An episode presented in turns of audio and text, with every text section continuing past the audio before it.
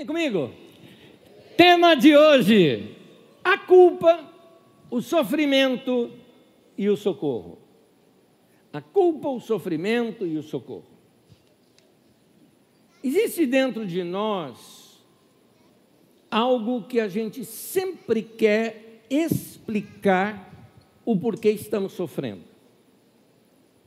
E isso vem de algo que foi uma doutrinação na nossa geração sobre um pensamento, um pensamento que é abundante no meio da igreja, nos pregadores, mas existe também no meio secular, nos coaches da vida, nas empresas e tudo mais, que é a ideia do plantar e colher. Ah, mas a Bíblia não fala do plantar e colher? Fala. Olha o contexto que a Bíblia fala.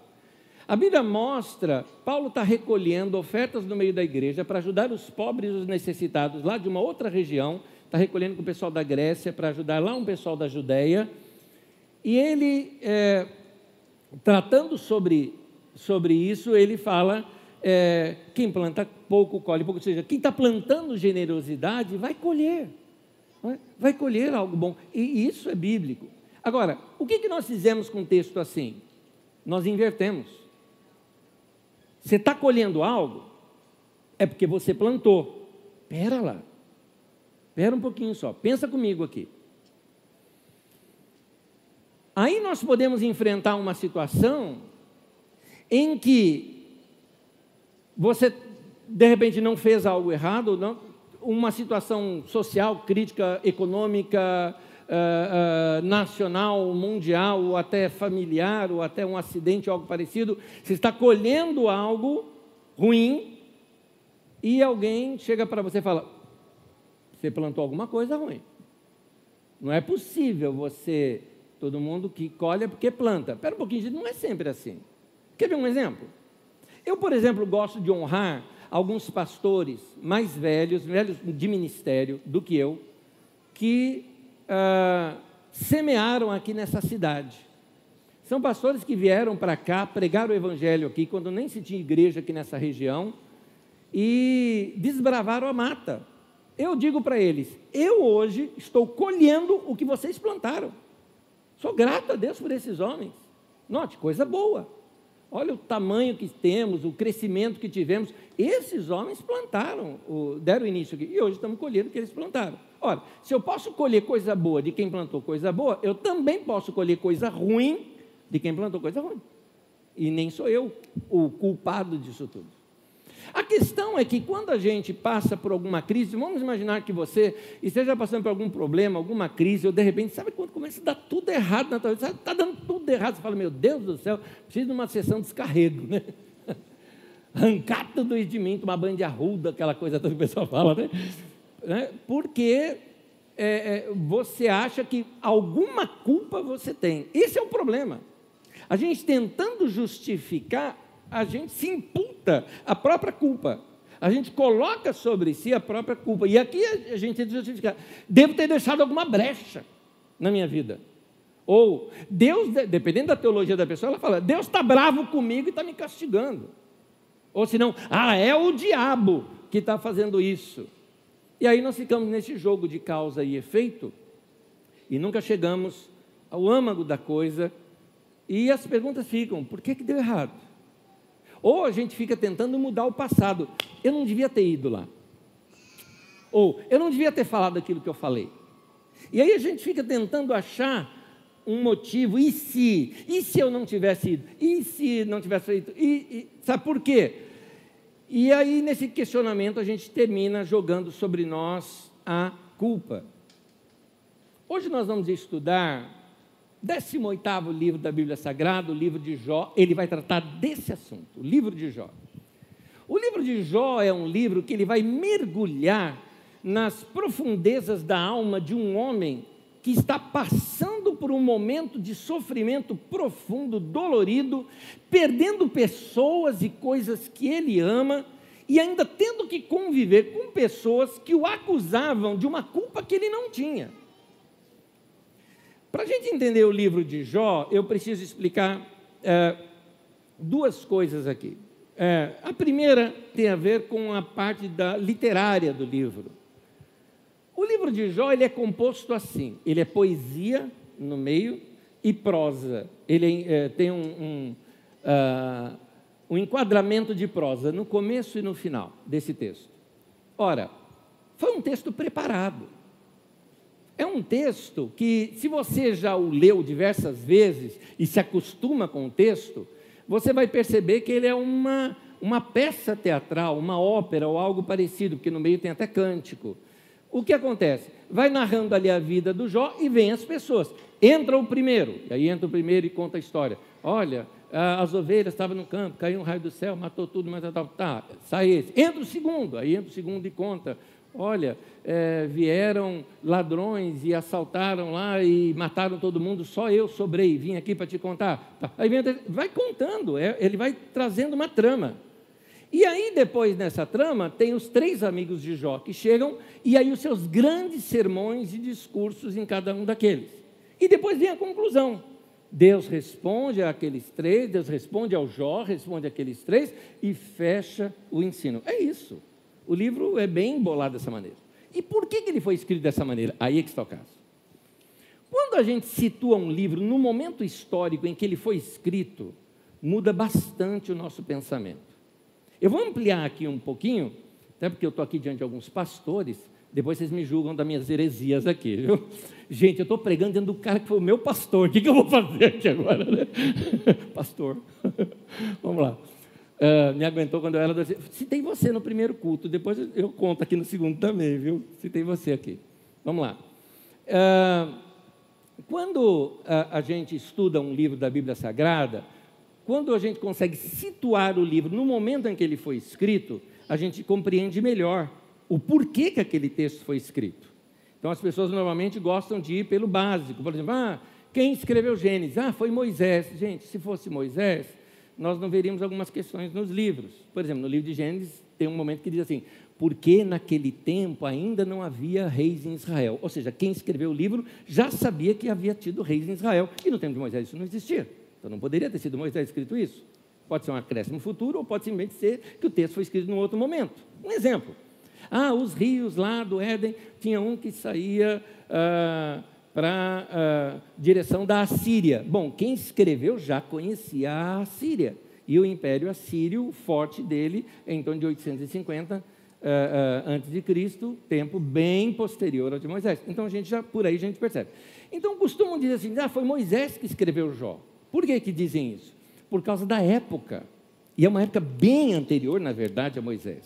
Eu vou colocar aqui uma linha do tempo que a gente estuda no nosso Didaquê, que é de terça-feira à noite, nossos estudos bíblicos.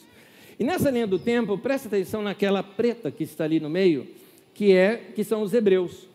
Eu começo a história dos hebreus a partir de Abraão ali, nessa linha do tempo.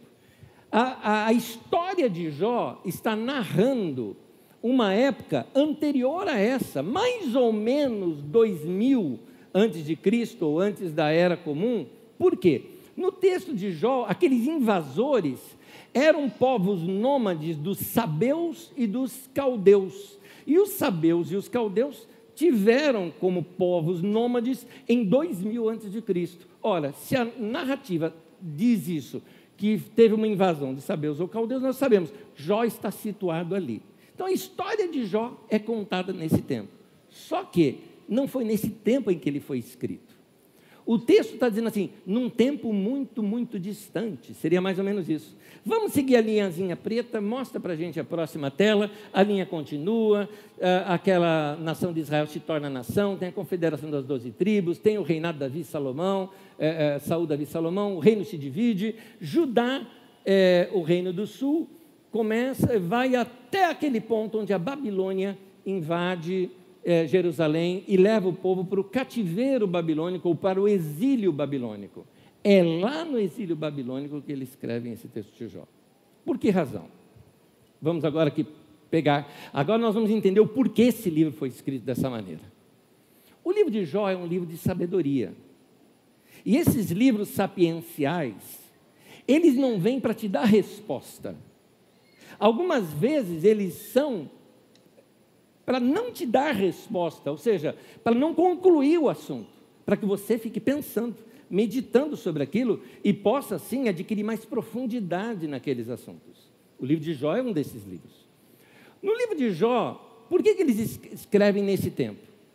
O povo é, judeu havia sido invadido por uma nação maior, capturado os que sobraram de guerra, levados, desterrados né, do seu lugar, levados para uma outra terra e ter que começar uma vida completamente nova, debaixo de muita dificuldade num outro lugar.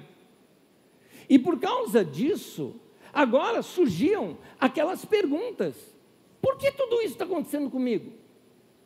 Alguns deles poderiam dizer sim, eu não fiz nada. Como assim, Anésio? O povo pecou. Peraí, o povo pecou? Vamos pensar num menino de 15 anos de idade. Um menino que está lá vivendo com a tua família, a família é legal, vive lá em Jerusalém, tem uma vida estável, porque Jerusalém é uma das cidades mais ricas que havia daquela região. Daquela região é a mais rica.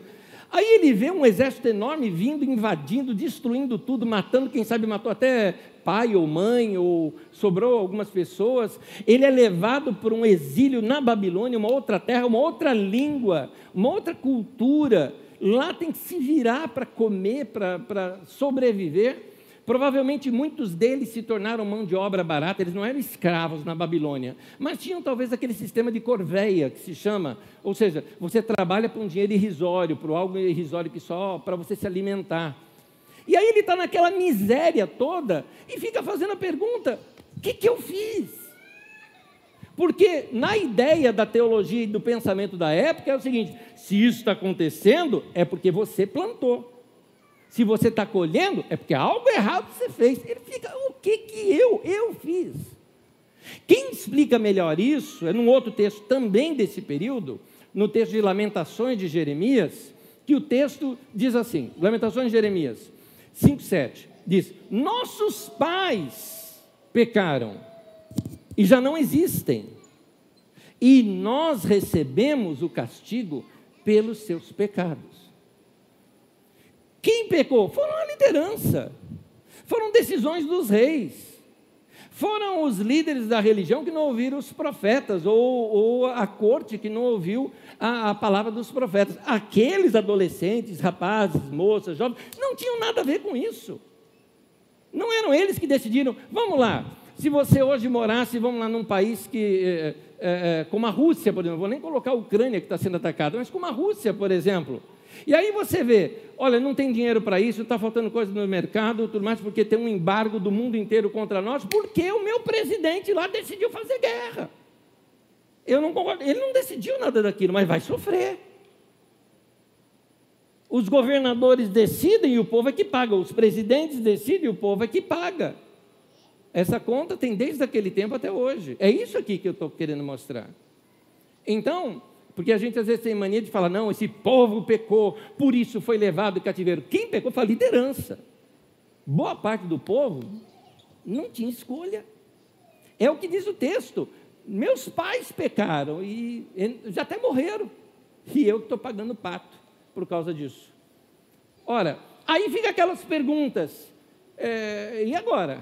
Deus não está vendo tudo isso? Onde é que está Deus nisso tudo? Quem é o culpado? Então, se algum dia você, vamos trazer para o lado pessoal agora, você já se fez essa pergunta? Talvez porque um tempo atrás você estava até melhor, vamos colocar a vida financeira, que é mais fácil da gente sentir, mais rápido da gente sentir efeitos. Você estava numa situação melhor, hoje está difícil, desempregado, ou quem sabe lutando, algumas situações ruins. Daqui a pouco você pegou aí uma doença, até foi livre dela, mas tem sequelas e aí vem aquela questão: onde é que você abriu a porta? O que, que você fez? Ou se culpando, o que, que eu fiz? Essa situação, para esse momento, que o livro de Jó foi escrito. Então, esse belíssimo texto que vai refletir a alma humana de um homem que não errou, porque o texto apresenta isso dele, estou indo pelo texto e que começa a ser acusado alguma coisa a ser feita. Você vai ver isso no texto comigo. Vamos começar no, na abertura de tudo. Jó capítulo 1, versículo 1, começa assim: Na terra de Uz vivia um homem chamado Jó.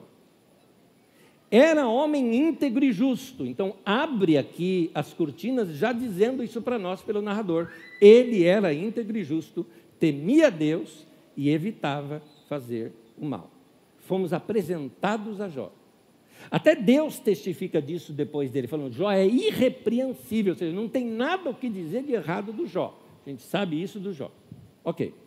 E aqui a história começa. Lá no tempo antigo, lá na terra de Uz, né? num lugar tão, tão distante, né? num, num país tão, tão distante, e começa a história do Jó. O Jó, resumindo aqui a história é, para vocês, o Jó tinha uma vida correta, reta, era um homem próspero, seus filhos, tudo mais, e aí começa a vir as notícias. Jó deu um raio lá, matou os rebanhos, atingiu as finanças. Daqui a pouco vem outra notícia. Olha, eh, os seus trabalhadores estavam num lugar, vieram lá os sabeus e invadiram, matou todo mundo, só eu escapei e vim te dar notícia. Isso mexe nas estruturas, nos relacionamentos, gente querida, é, mexe na questão de estrutura daquela grande fazenda dele, e vem. Mas aí a coisa continua. Bom, o texto vai narrando tudo isso, mas vai narrando que há uma conversa entre Deus e Satã ali. Isso é no texto. E nessa conversa, Satã fica ali e falou: Ó, Deus, ele é desse jeito bonzinho, porque você não tocou nele ainda. Vamos ver? Tira os bens dele, vamos ver. Tirou os bens e o Jó continua íntegro, correto, amando a Deus. Hum, dinheiro não mexeu com ele. Todo mundo tem seu preço, hein? Vamos ver. Mexe na saúde dele. E aí o Jó com ferida e tudo mais, tal, tal, tal. Mas o Jó não nega Deus. Ah, mexe nos filhos dele. Gente, aí, aí apelou. E os filhos morrem. E o Jó continua.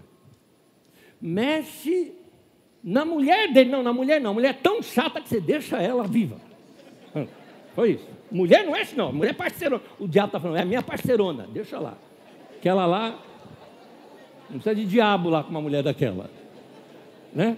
Vocês leram a história lá, você vai ver a mulher dele como é que era. Né? E Deus deixou viva. o Jó. Enfim. E nada do Jó, legal. O Jó está na pior. Perdeu tudo. Vem três amigos dele, como era costume no passado, se entende sempre que os sábios vêm do Oriente, né? Então lá do Oriente vem três sábios. E os três vieram. E eles fizeram uma coisa muito interessante, que aí eu recomendo isso a você. O começo deles. O começo de tudo está certíssimo. Quando se chega diante de um, desculpa a palavra que eu vou usar aqui, mas é essa, de um desgraçado, porque a vida dele estava uma desgraça? Então, quando você chega diante de alguém que está na pior, o que fazer, ou melhor, o que não fazer? O que não fazer é ficar dando sermão. Porque o que esses homens fizeram de começo, diz ali o texto, que eles se humilharam junto com ele, jogaram terra na cabeça, para mostrar assim, estamos humilhados junto com você, e ficaram quietos. Diz ali o texto, por sete dias, tal, tal, tal, e ficaram quietos. Silêncio completo. O melhor presente de um amigo chama-se presença. Esse é o melhor presente. E foi isso que eles deram para ele. Abrindo um parêntese aqui, um parêntese bem pequeno, bem pequeno. Uma lição que eu aprendi na África. Eu estava num país africano e alguns pastores ali querendo é, estar mais próximos, que eu estava de passagem ali, a gente se conhece, então eu ouvi assim: Nós vamos amanhã para estar com você. E assim, umas seis da manhã mais ou menos já estavam lá na casa. Eu sabendo disso, a gente acorda cedo lá.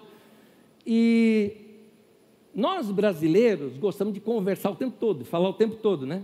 E os irmãos vieram para estar comigo, era isso. Chegaram ali, sentaram, sentamos ali na sala e eles sentaram. Gostoso. E eu, brasileiro, né? Então, é, né? Como é que vocês estão? Estão bem? Obrigado. E eu ficava fazendo pergunta e nada. Até que teve um deles que é, um, se tornou um amigo meu, ele falou: Vocês brasileiros falam muito, né? Eles gostam de conversar o tempo todo. E ele me explicou que para ele, só de estar do lado, já é usufruir da presença do outro. Que coisa linda! Que coisa linda. Voltando aqui para o texto, os amigos de Jó fizeram isso com ele. Até que não aguentaram mais. Aí erraram. Aí erraram feio.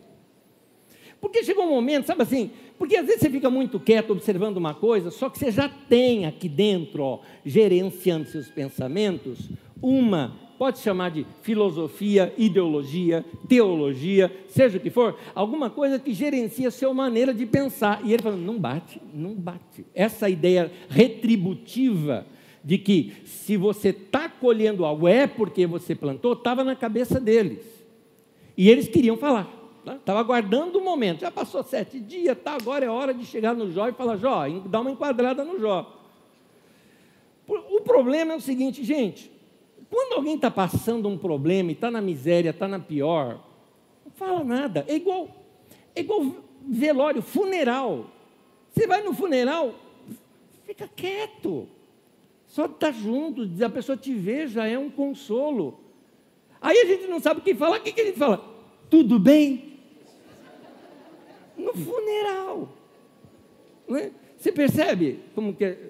Então, é, é, uma das coisas que acontece é que quando uma pessoa está numa pior, o cara, sei lá, perdeu emprego, perdeu isso, perdeu aquilo, está numa situação ruim, estragou família, casamento, aí você chega lá, primeiro, existem aqueles que são sabichões, né? Espera o momento certo e fala, mas eu te disse, eu te falei. Quer dizer, ele quer colocar acima do outro, dizendo, eu era o sábio e você não me ouviu. Outro que existe, existem aqueles também que gostam de roubar a cena. O que é roubar a cena? O cara já está mal e tudo mais, você fala, isso aí não é nada, não. Olha, eu passei por algo pior do que isso. Pior do que isso. Cara, não consola um negócio desse. Irrita, na verdade. Você está lá doente e fala, isso aí não é nada, não, meu filho, eu passei um negócio tão ruim, tão ruim. E chama atenção para ele. Que o doente vai começar a consolá-lo agora. Não pode. Esses amigos de Jó, eles começaram a tentar explicar o sofrimento dele. E a única explicação que eles tinham, quando eles resolveram falar estragaram tudo, que estava indo tão bem, é porque eles tentaram colocá-lo dentro de uma caixinha chamada, sei lá, ideologia, filosofia, teologia, o que você queira, ou seja, uma forma de pensar que o que sai daquilo você acha que é errado. Vamos lá. E o deles era essa questão retributiva. O primeiro é o Elifaz. Elifaz é um dos primeiros. Tinha o Elifaz, o Bildade e o Zofar. O Elifaz, ele chega e diz assim, veja bem, gente, são textos enormes, eu só coletei, para não ficar muito longo, alguns trechos. 4,7 de Jó diz assim, reflita agora, qual foi o inocente que chegou a perecer? Está aí. O que, que esse Elifaz está dizendo? Falou, Jó, pensa aqui comigo. Um homem justo planta coisas justas e vai receber justiça. O homem bom vai plantar bondade, ele vai receber bondade. Então, o justo é protegido por Deus. O bondoso, Deus guarda a vida dele, não dos maus. Ora, se você está passando coisa ruim, conta aí, meu irmão. O que, que você fez? E o Jó tenta dizer: gente, eu não fiz nada. Um dia simplesmente morre meus filhos, outro dia morre as ovelhas, outro dia tem assalto aqui, outro dia cai uma construção lá. É, eu não fiz nada. Inclusive o Jó, ele chega a argumentar em Jó 6, versículo 24, ele diz assim: mostrem-me onde errei. Me Lembra, nós já fomos apresentados ao Jó pelo narrador do texto. O Jó não tinha errado. Tá? Porque quando a gente vai ouvindo esses caras, até se você fosse ler o livro de Jó sem introdução, você ia falar: hum, tem coisa errada no Jó mesmo, hein? Alguma coisa esse cara fez. Tem um deles que chega a concluir isso. Então, é, o faz mais ou menos assim: Jó, o que, que você fez? Né? O Jó falou: Me mostra o que, que eu fiz. Eu não fiz nada. A resposta deve ser mais ou menos um assim: é, Não sei, não sei. Você é que deve saber. A culpa é sua. Se você está sofrendo, é porque você fez algo errado. gente, está cheio de discípulo de Elifaz até hoje. Por aí. Dizendo essas mesmas coisas. Para gente que pensa assim, se a sua vida está uma desgraça, ou se você está passando por alguns infortúnios na vida, é porque você está recebendo o que você merece. É mais ou menos aquela frase que o pessoal gosta de usar. Não, Deus é amor, mas Deus também é justiça. Tem que babar aqui do lado para dizer. Já percebeu? Entra o Bildade na jogada, o segundo amigo lá. O em Jó 8, versículo 3, diz assim: Acaso Deus torce a justiça? Será que o Todo-Poderoso torce o que é direito? Dentro do contexto, eu só recortei, fiz um recorte aqui, não é? Para não ler o texto inteiro. É, ele está dizendo algo mais ou menos assim. É, tá bom, Jó, você estava respondendo, ele faz o negócio, você não fez nada. Tá, você não fez nada. E está colhendo. Então a culpa é de Deus. É isso? Jó está falando, não, não estou falando que é Deus. Como não? Você está dizendo que não fez nada. E que está recebendo tudo isso. Então Deus está te castigando injustamente. Então a culpa é de Deus. Mas por acaso você já viu Deus errar em alguma justiça? Você já viu Deus errar em algum julgamento? Ô Jó, pelo amor de Deus, alguma coisa você fez para estar tá colhendo tudo isso. É essa que é a questão. Inclusive ele fala, Jó, admita, seus filhos pecaram e Deus matou. E ó, quem educou os filhos? Você. Está explicado por que eles pecaram. Você foi um mau pai. É isso. Então ele queria jogar culpa em Jó de qualquer forma. E o Bildade ainda completa dizendo que se de fato o Jó não tem culpa nenhuma, como o Jó vem dizendo que não tem, olha só o que ele diz aqui, versículo 8, capítulo 8, versículos 6 e 7. Se você for íntegro e puro, ele se levantará agora mesmo em seu favor. Detalhe, ele, o que ele está pregando aqui está certo, só está no contexto errado. Porque ele está dizendo o seguinte: Jó, admita, você pecou. Mas Jó, se você se arrepender, confessar para Deus, você foi íntegro e puro, Ele mesmo vai agir em seu favor, vai restabelecerá no lugar por justiça que cabe, a justiça cabe a você, o seu começo parecerá modesto, mas o seu futuro, Jó, será de grande prosperidade. E ele poderia terminar dizendo, aleluias. Bem religioso. Não está errado o que ele disse, o contexto está errado. E até hoje temos discípulos de Bildade que usa texto bíblico fora do contexto. Então, o Jó só tem para responder o seguinte, capítulo 12, versículo 5. Na verdade, isso foi na outra, foi com outro cara que ele respondeu, isso foi para o Zofar, mas eu vou colocar aqui. O Jó responde assim: Quem está bem despreza a desgraça e o destino daqueles cujos pés escorregam. Esse é o provérbio antigo para o provérbio mais recente que tua avó te ensinou. Pimenta nos olhos dos outros é refresco.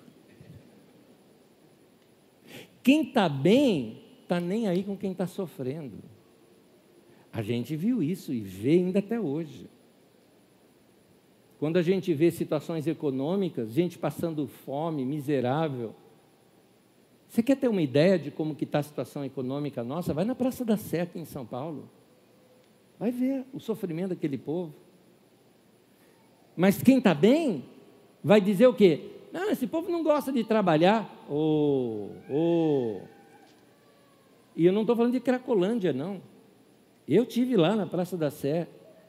Eu vi pessoas ali que estavam, na verdade, aguardando para procurar emprego morando em barraca no centro de São Paulo, esperando uma oportunidade de emprego, trocadinho, pronto, que se alguém chegar com algum emprego, uma, um bico ele vai fazer. Não está viciado em droga, não está com família, com filho, tudo lá, esperando a oportunidade. E aí é fácil dizer nessa hora, né? Não, não tem nada, porque não, é meritocracia, né? Não, não, não estudou, olha o que, que dá. Quem está bem, pimenta nos olhos dos outros é refresco, né? Então, é essa ideia de plantar e colher no mau sentido, ou colher e plantar, colher aquilo que plantou, que está sendo consertado aqui. Porque, ah, olha só, quando chega o, o terceiro amigo do Jó. O terceiro amigo do Jó, ele já chega com os dois pés no peito. Primeiro, ele chega brigando com os amigos dele. Ele falou: vocês são muito fracos de argumento. Ninguém vai calar esse tagarela? O Jó está dobrando vocês aí na, na sabedoria. Era uma guerra, agora a guerra virou ideológica. Agora, o cara sofrendo com dor, dor no coração, dor de saudade, dor de, de perda, dor de doença e tal, e os caras querendo argumentar, ganhando argumentação. Você nota que quando a gente está envolto em, de novo eu vou usar a expressão, seja uma ideologia, uma filosofia ou uma teologia, isso pode cegar a gente para a realidade da outra pessoa? Era esse o caso do Zofar. E o Zofar já chega dizendo assim, Jó 11, versículo 7, o 10 e o 11 diz: Você consegue, o Jó, perscrutar os mistérios de Deus? Pode sondar os limites do Todo-Poderoso? Se ele ordena uma prisão e convoca um tribunal, quem poderá opor-se? Pois ele não identifica os enganadores e não reconhece iniquidade logo que a vê. Em outras palavras, o que, que ele está dizendo é o seguinte: ele está dizendo, Jó, Deus sabe de tudo, de tudo.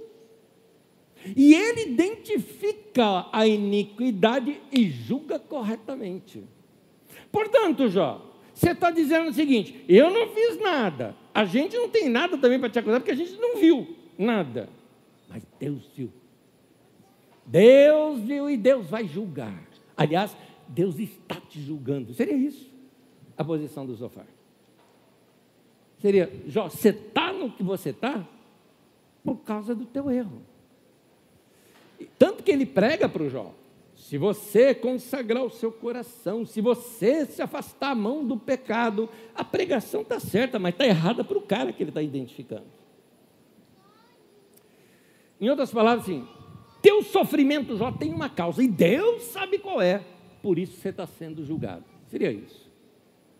Gente, o que acontece aqui? Vamos pegar primeiro o primeiro, primeiro público que teve acesso ao livro do Jó aquele público que está se culpando. Erramos, pecamos. Nossa nação foi destruída. Estamos na miséria.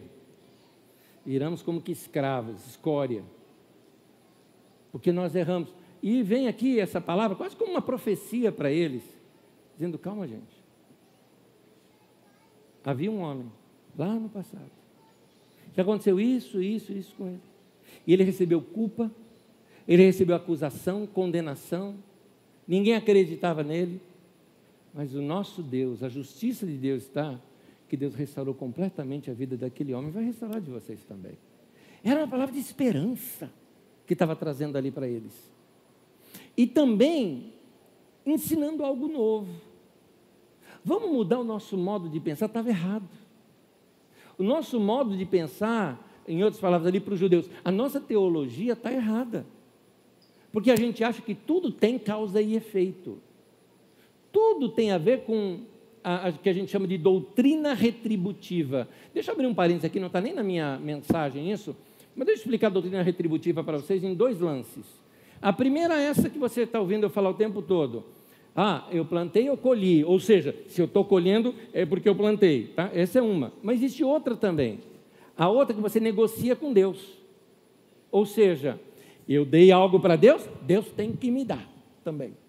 É doutrina retributiva. Então, eu vou fazer sacrifícios para Deus, porque Deus vai me entregar algo. É doutrina retributiva. E aqui ele está dizendo: esquece isso, não é assim não. Não é. Porque tem algo que esse povo não conhecia aqui do passado. Eles não conheciam, primeiro, ele, eles não entendiam é, o acaso. Já já eu falo sobre isso. Mas o principal, eles também não entendiam a graça. Eles não entendiam a graça de Deus. Eles não entendiam que a tragédia pode acontecer com qualquer um. E eles não entendiam também que a graça de Deus também pode alcançar qualquer um. Porque quando a ideologia de uma pessoa se torna maior do que o seu amor ao ser humano, ele se torna carrasco do outro. Quer um exemplo prático disso? Eu te falo. Eu me lembro um irmão na nossa comunidade sofreu um acidente, ele com a filhinha dirigindo o carro, óleo na pista, tombou o carro, perda total no automóvel, eles não sofreram lesões nenhuma. Graças a Deus por isso. Mas o carro, que era o único bem dele, perda total e ele não tinha seguro. Em outras palavras, danou-se tudo, financeiramente falando. Ok. Narrando isso para uma pessoa, a pessoa, primeira pergunta da pessoa, ele era dizimista? Oh, doutrina retributiva. Alguma brecha ele deixou. Porque senão isso não aconteceria com ele. Esse é o pensamento. Então, nota que quando você tem uma ideologia, uma maneira de pensar e de ver as coisas, quem diverge daquilo, você enquadra como não serve, não dá, é, joga na fogueira, né? voltamos à Inquisição, vamos queimar, é, joga para o diabo, excomunga, porque não adaptou aquele quadradinho do pensamento da caixinha da pessoa. Jó era inocente. Deus diz isso que ele era inocente. Em Jó capítulo 2, versículo 3, Deus diz que Jó era irrepreensível. E na abertura você já viu que o Jó era íntegro. Agora, eu vou tirando algumas lições aqui, daqui a pouco eu continuo a história do Jó. Pior do que sofrer é a incompreensão e o abandono dos amigos. Pior do que sofrer. Os ex-ricos que o digam, que quando o cara era rico, estava cheio de amigos, perdeu dinheiro, ó, sumiram. O, o, sumiu o pessoal. Vamos trazer para várias áreas aqui. Vamos trazer na área de poder de influência, área de poder de influência política, por exemplo. O cara era um político eh, notório e, e tinha muito poder. Ah, um monte de gente bajulando, todo mundo, ele é o cara, tal, tal, tal. Perde o poder para você ver. Quem quer nem saber, já vai para o próximo. Tem um monte de adúltero nesse sentido, né? Já vai para o próximo. E eu tenho muita compaixão aqui de pastores que saem do ministério. Porque alguns pastores saem do ministério, ou porque de repente fez alguma coisa que era, é, é era inaceitável um cara ser pastor e fazer uma coisa daquela, o cara errou, o cara pecou, ou às vezes porque o cara decidiu mesmo, falou, gente, eu era pastor, tudo mais, mas não é a minha vocação, estou seguindo minha carreira para uma outra área. Quando os irmãos encontram cada coisa, é, tudo bem, tá, tá. Antes era aquela bajulação toda, mas depois encosta o cara. Antes era um ungidão, né? Agora, não é nem pede oração, fala, não, estou orando pelo irmão, viu? Estou orando pelo irmão. Eu tenho compaixão desses irmãos, que eu vejo o sofrimento que alguns passam dessa maneira. E aí as pessoas se jogam para baixo. E algumas vezes, gente, a gente sabe quando a gente erra. Ah, né, você não acha que às vezes a gente está passando alguma coisa que a gente mesmo plantou? Acho, às vezes acontece mesmo. Ah, cometi uma burrada financeira, fiz um negócio errado e agora estou com dívida. Aí, mas aí eu, eu mesmo me culpo, eu mesmo resolvo, nem sei enfiar o dedo na minha ferida. Eu sei disso. Mas e quando você foi pego de surpresa? E quando é situação, eu já explico essa questão de acaso. E quando é o acaso? Eu não fiz nada igual Jó. Não fez nada. Nesse sentido, as pessoas vêm te jogar para baixo, como os amigos de Jó fizeram. Ele resistiu, ele não aceitou, não. Por isso, fica aqui a minha palavra para você, meu irmão, que já foi traído por alguém, que se sentiu mal, que se sente inferiorizado, que as pessoas te consideram pessoa de segunda categoria. Eu tenho essa palavra para você. Não se permita ficar inferiorizado você precisa descobrir o seu próprio valor. Porque se você ficar só abatido, isolado, sabe, tem hora, claro, alguém está machucando você, você fica mesmo abatido, dolorido com aquilo tudo, mas tem uma hora, meu querido, que você tem que parar de se vestir mal, sabe? Se veste bem, olha no espelho, gosta, importa que é roupa simples, vamos levantar, levanta a cabeça, vai procurar um emprego novo, vai arrumar uma situação nova, vai encontrar força para vencer as amarguras, Porque quanto mais você ficar na pior, mais poder você está dando para aqueles que querem o seu mal. Então, você tem que se proteger nesse sentido. E o Jó se posicionou. Eu sei que essa palavra está um pouco batida hoje em dia, mas você tem que se posicionar. Você tem que saber quem você é. E o Jó não aceitou essas acusações e condenações. Jó 26, de 1 a 4. Então Jó respondeu: Grande foi a ajuda que você deu ao desvalido. Eu falava, ó, valeu, hein? que palavra. Amigo igual você, não precisa nem do diabo na minha vida. né? Que socorro você prestou ao braço frágil. E olha aqui, Jó vai adiante. Quem o ajudou a proferir essas palavras? Ou seja, quem te inspirou? Por meio de que espírito você falou? Tem gente aí falando em nome de Deus e o Jó olhando assim, falando, não é o Zé Pilintra, não? né? Um dos piores inimigos da vida da gente, a palavra inimigo é a palavra Satã, né, aqui, é a culpa. Sabe por quê? Que enquanto essa condenação vem dos outros, você tem como resistir. Mas a partir do momento em que você mesmo se condena, aí a culpa começa por dentro, tira a nossa força, mina a nossa fé. Para a gente entender como lidar com isso, eu preciso continuar a história. Porque agora na história, Deus entra na história.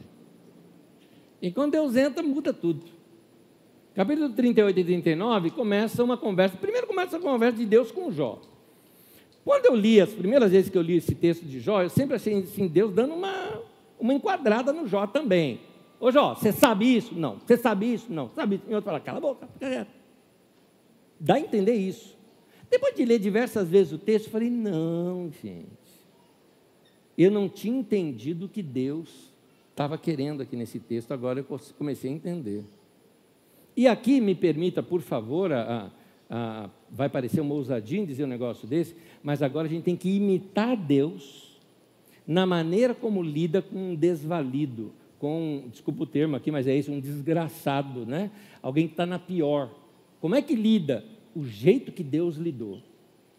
Olha só, Deus chama o Jó e começa a fazer para o Jó pergunta. E eram perguntas sem resposta, gente.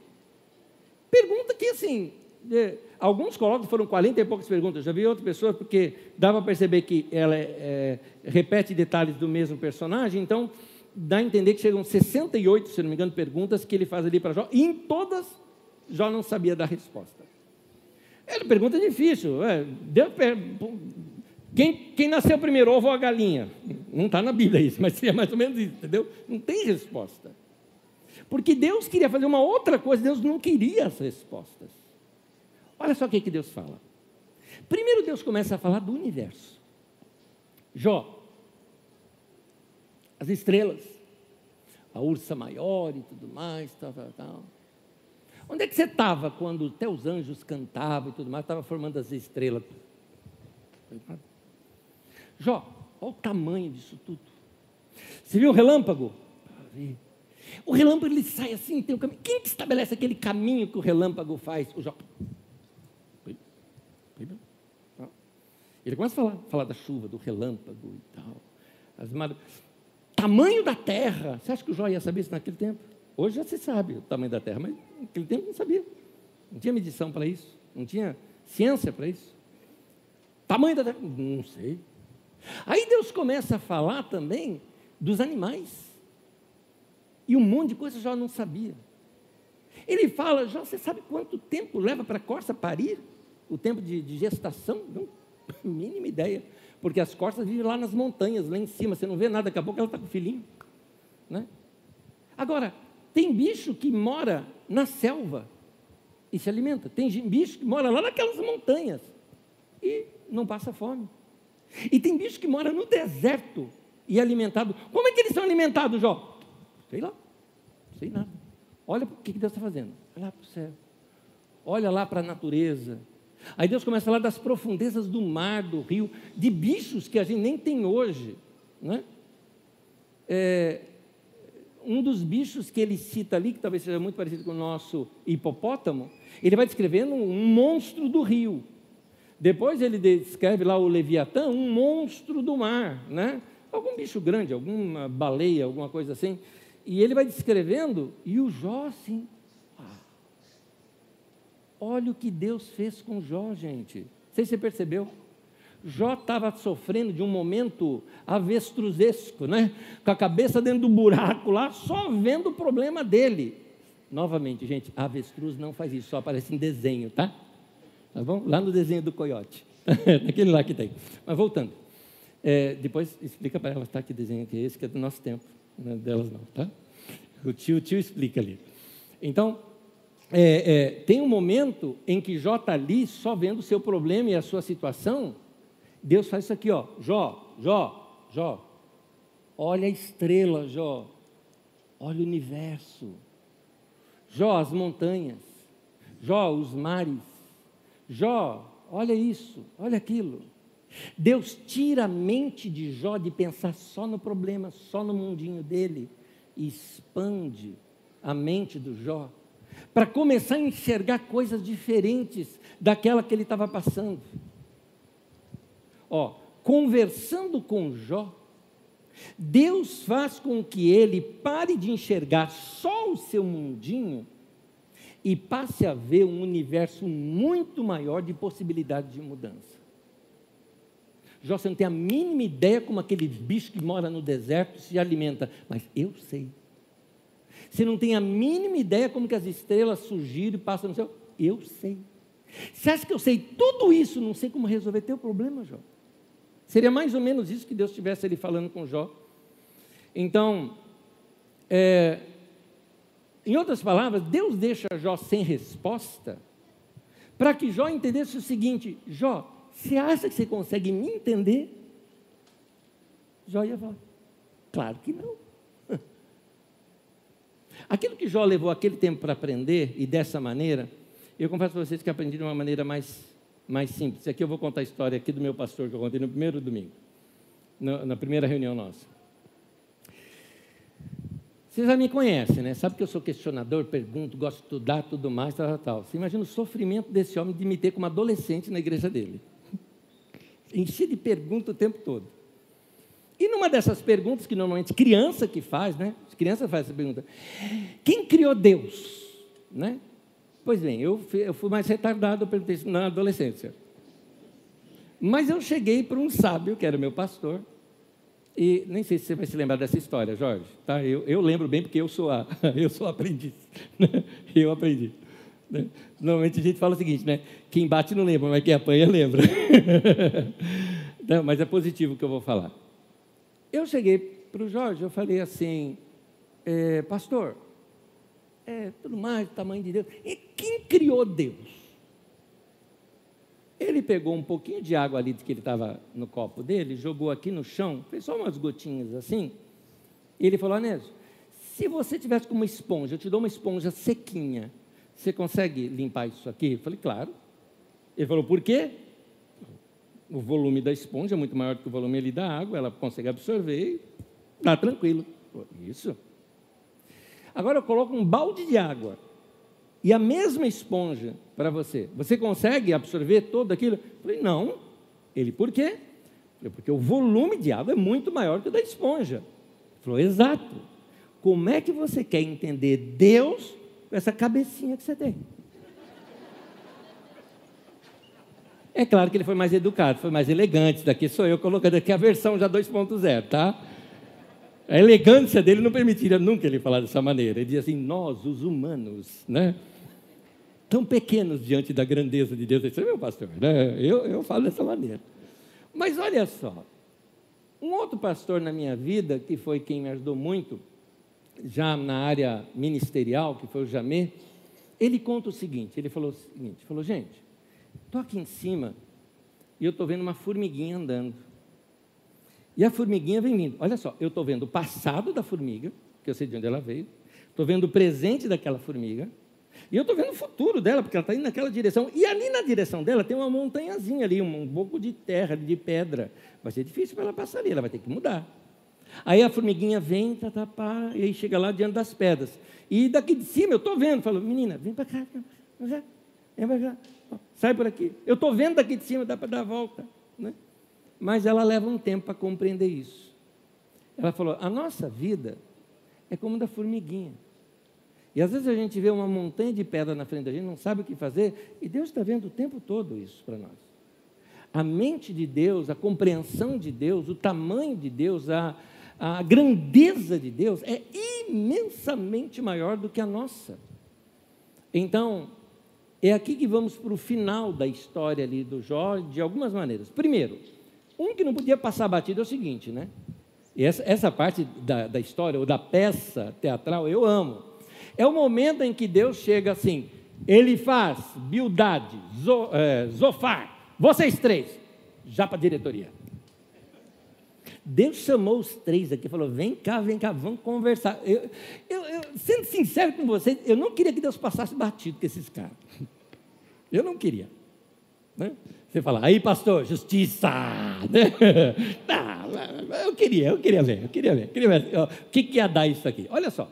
Jó capítulo 42, versículo 7, Deus chama o primeiro deles, né, que é o Elifaz, para falar com todos, e diz assim: O Senhor disse também a Elifaz de Temã: Estou indignado com você e com seus dois amigos, pois vocês não falaram que é certo a meu respeito, como fez meu servo Jó. O que ele está dizendo? Deus estava indignado com os amigos de Jó, ele está dizendo o seguinte: eu não sou esse Deus que vocês pintaram para o Jó. Eu não sou esse cara. Eu não estou batendo em ninguém que está sofrendo, não. Eles não entendiam a graça de Deus, não entendiam nada disso. Ah, por seu lado, o Jó também precisava de um papo com Deus. Afinal de contas, apesar de ele estar sofrendo, o problema do Jó era outro. Que aqui eu coloco numa frase: pior do que sofrer é tentar explicar o sofrimento. É difícil. E o Jó estava insistindo nisso. Gente, suma do porquê que Jó passou isso. Não tem explicação. Essa que é essa que é a lição. O que está acontecendo aqui é que tem sofrimento que não se tem explicação, que está acima da nossa compreensão. Um texto que alguns exegetas colocam como sendo um texto muito posterior a Salomão, sendo um texto desse período histórico, é, ou seja, alguém escrevendo como se fosse Salomão, que é o texto de Eclesiastes. O texto de Eclesiastes tem uma frase ali que a gente não gosta muito de ler, mas ele é muito realista. livro de Eclesiastes, capítulo 9, diz assim: O tempo e o acaso afetam a todos. A gente não gosta de ouvir isso, mas é verdade. Não tenta explicar o sofrimento. Também não arruma uma culpa para tentar justificar o sofrimento. Tira da sua cartilha a teologia ou a teoria da retribuição. Ah, se colheu é porque plantou. Tira isso. Porque tem coisa na vida que é acaso, é desgraça. É o que diz lá o texto de Lamentações. Foram os meus pais que pecaram e nem estão vivos mais e eu estou colhendo. Tem uma crise mundial. Aí você fala, fui mandado embora, foi o diabo. Ó, oh, meu irmão, sim, 7 bilhões de pessoas no mundo. O diabo não é onipresente, ele foi direto em você, olhou aqui no Brasil, olhou aqui, cara, Picuíba, falou: vou pegar esse cara. Esse cara, mandar ele embora. Ó, eu acho que é um pouquinho diferente disso. Está uma crise mundial, econômica, vai rodando, vai sobrando, ah, vai estourar onde? No ponto mais fraco da corda, que é do trabalhador é vítima. Às vezes a gente não. O que, que eu fiz? Talvez você não tenha feito nada. Tira essa culpa de você. Se fez, pede perdão, se acerta com Deus. Mas se não fez, meu querido, não estou mandando você engolir. Eu vou te mostrar o que fazer. Que foi o que Jó fez. Porque pior do que sofrer é se penitenciar com sentimento de culpa. É querer arrumar uma desculpa e falar: não, eu, eu, eu tenho que pagar pelo que eu fiz. Não tem que pagar nada. Não, eu, eu, eu tenho que compensar o meu erro. Não tem que compensar erro. Meu querido, ainda mais nós que estamos nessa época chamada época da graça de Deus, onde nós estamos depois da obra da cruz de Jesus. Deixe-me pregar o evangelho puro e simples para você. Meu querido, minha querida, a, a, humanidade se afastou de Deus e assim todos pecaram e destituídos estão da glória de Deus. Portanto, nós estamos colhendo muita coisa que vou ter que brigar lá com Adão por causa disso tudo que nós estamos colhendo. No entanto, o que fazer diante disso? Correr para Jesus, meu irmão. Corre para Jesus. Porque Deus fez uma coisa, Ele amou o mundo, a mim e você, de tal maneira que Ele mandou o seu filho para morrer na cruz no nosso lugar.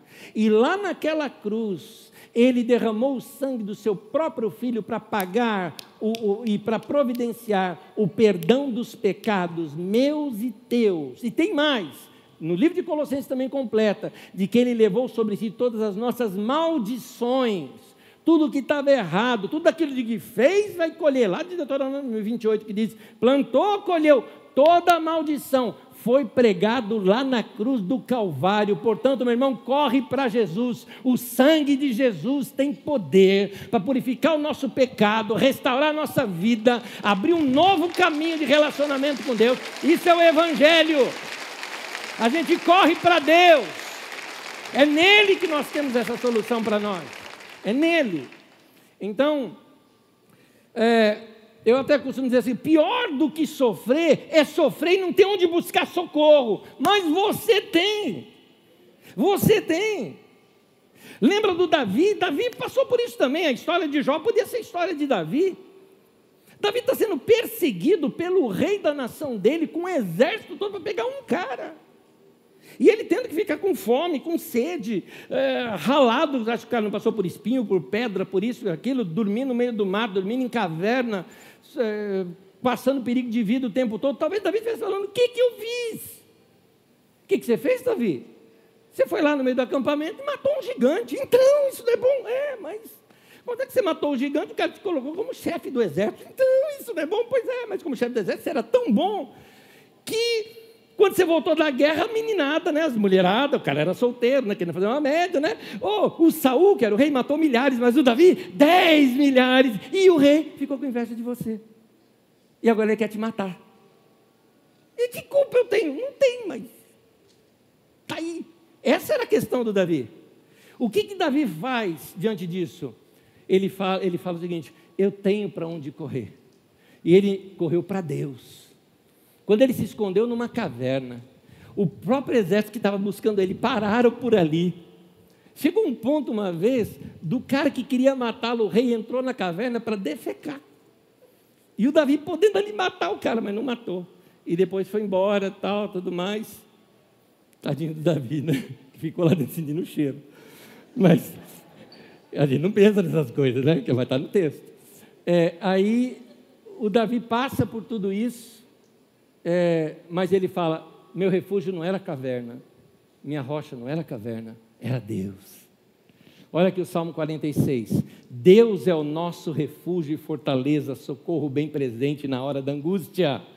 Portanto, não temeremos, ainda que a terra se transtorne, que os montes se abalem no seio dos mares, que tenha aí uma terceira guerra mundial, ainda que as águas tumultuem e espumejem, ainda que as economias eh, é, estraguem no mundo inteiro. Na fúria, os montes se estremeçam, aquelas nações que a gente achava que ia defender, as situações que iriam resolver. Há um rio cujas correntes das águas alegram a cidade de Deus, o santuário das moradas do Altíssimo. Seja, há um refrigério que vem de Deus. O Senhor dos exércitos está conosco. O Deus de Jacó é o nosso refúgio. Aleluia! Aleluia! No meio do tumulto tem o rio de Deus que passa, que ajuda. Salmo 121, versículo 1 e 2. De onde me virá o socorro? Diz Davi: O meu socorro vem do Senhor. Amém. Amém. Último texto que eu quero ler com vocês, vou pedir para você acompanhar em pé comigo. Na verdade, são dois rapidinho, que é o fechamento da história do Jó. Não podemos deixar sem fechar. Jó 42 diz assim, no versículo 10 em diante: depois que Jó orou pelos seus amigos, que coisa! O cara era santo mesmo, né? Ainda orou pelos camaradas lá. Depois que o Jó orou pelos seus amigos, o Senhor o tornou novamente próspero e lhe deu em dobro tudo o que tinha antes. O texto vai narrando os bens, até as filhas que nasceram, que eram lindíssimas. E ele continua: O Senhor abençoou o final da vida de Jó mais do que o início. Versículo 12. Versículo 16 em diante. Depois disso, Jó viveu 140 anos e viu seus filhos e os descendentes deles até a quarta geração, bisavô Jó. Então morreu, em idade muito avançada. Mas o sumo da história não está aí. Onde que aconteceu a mudança de tudo? Jó declara isso no versículo 5 do capítulo 42. Senhor, antes eu te conhecia de ouvir falar, mas agora meus olhos te veem.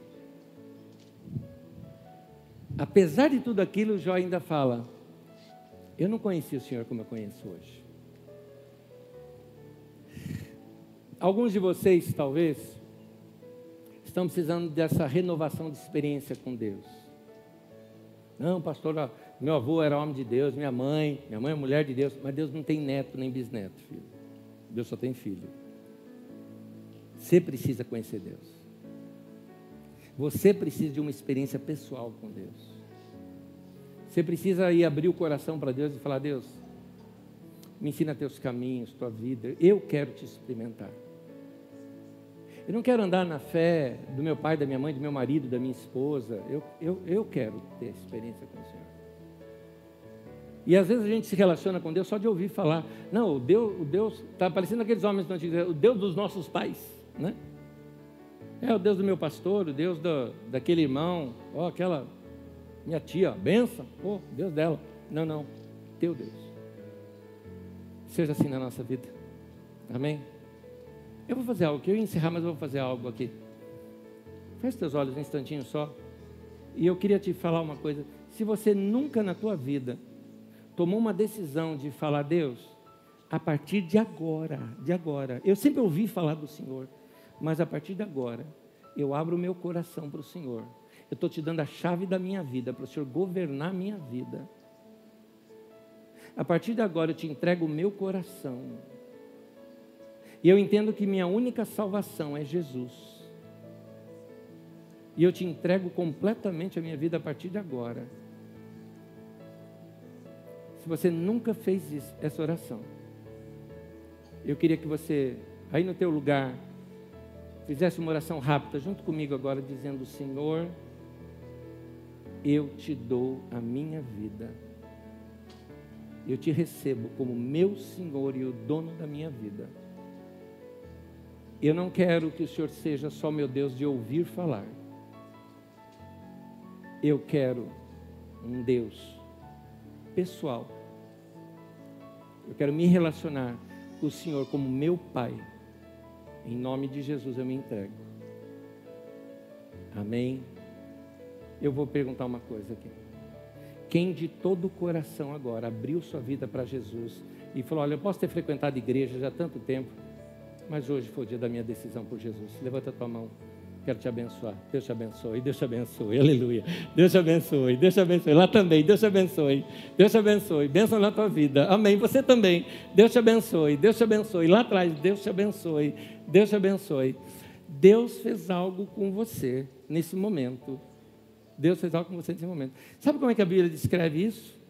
A Bíblia descreve como se a gente tivesse, é claro, não é tempo de informática a Bíblia, né? Então é livro escrito. É como se Deus chegasse lá para o anjo agora e falar: Anjo, qual que é teu nome, meu irmão? Alberto. Escreve aí, anjo. Alberto. Lá na Carisma, lá em Osasco. Ó. Pode colocar. Divide, divide Carapicuíba. Pode colocar aí. Bem-vindo família de Deus. Bem-vindos. Que Deus abençoe e guarde a tua vida. Põe tua mão no coração, todo mundo. Põe. Quero orar com vocês. Senhor, guarda o teu povo. Que cada um Caminhe com o Senhor. Não mais somente por ouvir falar, mas por uma experiência pessoal. Que cada pessoa se relacione com o Senhor. E mesmo os meus irmãos, Pai, que nesse momento passam por tanta dificuldade, gente que está sofrendo nesse instante, que eles possam ver a tua mão estendida para eles, para levantá-los. Como diz no Salmo 40, tirou-me de um poço de lama e perdição e colocou os meus pés sobre a rocha. Guarda a vida do teu povo, ó Deus. Levanta o teu povo, ó Deus. Levanta o abatido, o oprimido. Fortalece o teu povo. Eu te peço, Pai, em nome de Jesus. Amém e amém. Uma semana maravilhosa para vocês. Deus abençoe. Até domingo que vem. Deus abençoe cada um de vocês. Paz.